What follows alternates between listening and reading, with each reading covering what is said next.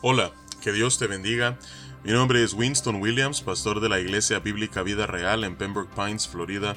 Bienvenidos a otro episodio de Vida Devocional, un ministerio de la Iglesia Bíblica Vida Real, cuya misión es sembrar la verdad de la palabra de Dios en los corazones de los hombres y cosechar vidas nuevas para el reino de Dios. Para más información puedes visitar nuestra página web www.ibvidareal.org o seguirnos en nuestra página de Facebook en arroba y ve vida real. En este día estaremos meditando en el Salmo 31. Este es un salmo algo eh, extenso, eh, tiene 24 versículos, es un salmo de David, y por la longitud de este salmo, para aprovechar mejor nuestro tiempo, ah, solo nos enfocaremos en dos pensamientos que se centran en la angustia de David y en su declaración de confianza en Dios mientras pide ser librado por Él. Y luego estaremos haciendo algunas aplicaciones a nuestras propias angustias eh, en esta vida y cómo Dios está allí, no solamente para sostenernos, sino también, conforme a su voluntad, proveernos liberación. Así es que vamos a leer este salmo y luego meditaremos en él. Dice la palabra de Dios, En ti, oh Jehová, he confiado, no sea yo confundido jamás. Líbrame en tu justicia Inclina a mí tu oído, líbrame pronto, sé tú mi roca fuerte y fortaleza para salvarme. Porque tú eres mi roca y mi castillo, por tu nombre me guiarás y me encaminarás. Sácame de la red que me han escondido para mí, pues tú eres mi refugio. En tu mano encomiendo mi espíritu, tú me has redimido, oh Jehová, Dios de verdad.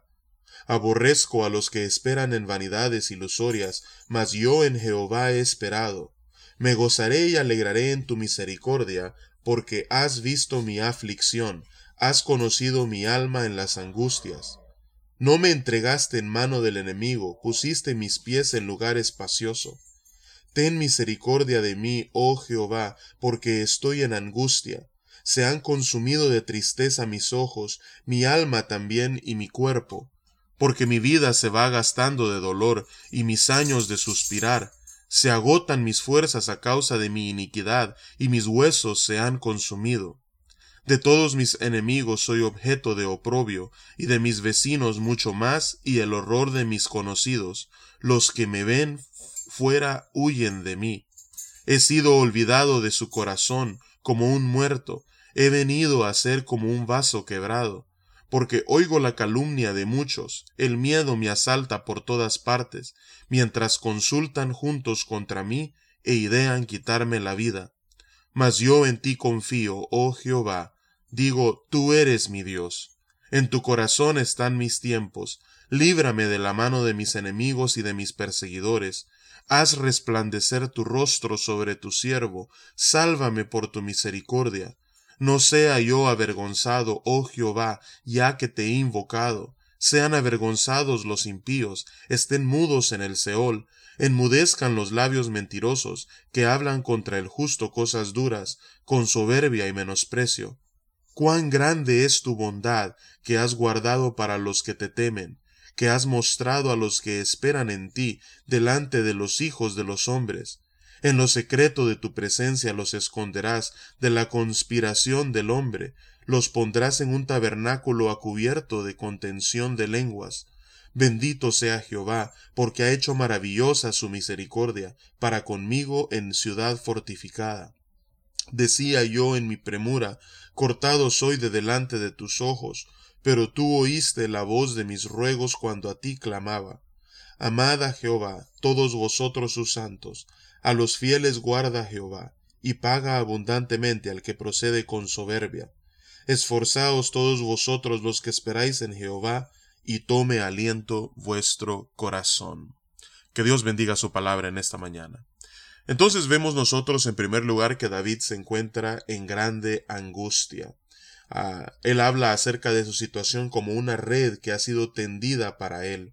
Él habla acerca de su esperanza, no estando en las vanidades ilusorias, es decir, en los ídolos en la que colocan a aquellos que no conocen al Señor su esperanza y su seguridad. Él habla acerca de cómo Dios ha visto su aflicción y cómo ha conocido las angustias de su alma. Eh, David habla acerca de eh, su angustia y cómo ésta le ha consumido eh, a tal punto que sus ojos están llenos de tristeza, su cuerpo también ha sido consumido, su vida se va desgastando por el dolor, el suspirar caracterizan el avance de sus años, sus fuerzas están agotando, sus huesos se han consumido.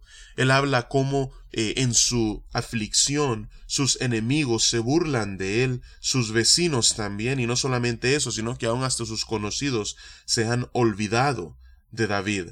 Lo han dejado como si fuese una persona muerta, como un vaso quebrado. Él está siendo objeto de, de calumnias. Así es que vemos nosotros que David está siendo atacado por labios mentirosos, están avilando cosas duras, con soberbia, con menosprecio, David está en medio de una situación bastante difícil. Pero en medio de esta aflicción, David está clamando a Dios y está colocando en él su confianza. Le pide al Señor que lo libre, que incline su oído, que sea su roca fuerte y su fortaleza. Le pide al Señor que, que sea su castillo, que sea su refugio. Y le pide al Señor no solamente que tenga misericordia de él, sino que además declara su confianza y no solamente eso, sino como en su mano están sus tiempos. Así es que a Dios, David le pide que haga resplandecer su rostro sobre él, que lo salve por su misericordia. Bendice a Jehová y habla acerca de cuán maravillosa es su misericordia y cómo le ha hecho habitar como en ciudad fortificada. Hubo un momento en la premura en la que David estaba que sintió como que si Dios se hubiese olvidado de él, pero la realidad fue que Dios escuchó su clamor. Y luego concluye el salmo animando a todos que amen a Jehová, todos sus santos, eh, porque Dios guarda a los fieles. Él paga abundantemente al que procede con soberbia. O sea que aquí vemos la retribución divina para los que caminan rectamente y los que andan en impiedad. Termina David el versículo 24 animándonos a que nos esforcemos todos los que esperemos en, esperamos en Jehová y que cobremos aliento. Así es que nosotros también hemos tenido nuestras angustias y nuestras aflicciones, sean físicas, mentales, emocionales, y también, al igual que David, nosotros haríamos bien en colocar en Dios nuestra esperanza, nuestra seguridad, ya que Él es nuestra roca, nuestra fortaleza, castillo y nuestro refugio. Así es que eh, vamos a pedirle al Señor que en medio de nuestras propias angustias y aflicciones, nosotros también podamos clamar a Dios con la misma fe con la que David clama en el Salmo 31 mientras colocamos en Él nuestra confianza. Padre, venimos ante tu presencia en este día, confesando, Señor, que en ocasiones también cuando estamos en premura, sentimos como que si tú has escondido tu rostro de nosotros. Pero Padre, cuando elevamos nuestro clamor a ti, tú nos escuchas y respondes, tú traes alivio, y tú, Padre, eres ese castillo fuerte, Señor, que nos protege, que nos guarda y nos sustenta. Así es que sé tú nuestro refugio, sé tú, Señor, esa roca en la cual nosotros podamos estar anclados en días tempestuosos y así encontrar la fortaleza y el sostén que necesitamos para los embates con los que somos afligidos en esta vida. Así es que, Padre, eh, oramos, Señor, en este día que puedas ser tú, Señor, guardando a cada uno de nosotros. Y es en el nombre poderoso de Cristo Jesús. Amén y amén.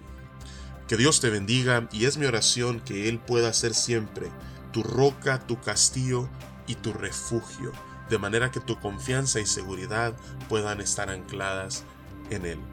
Con el favor del Señor nos encontraremos mañana.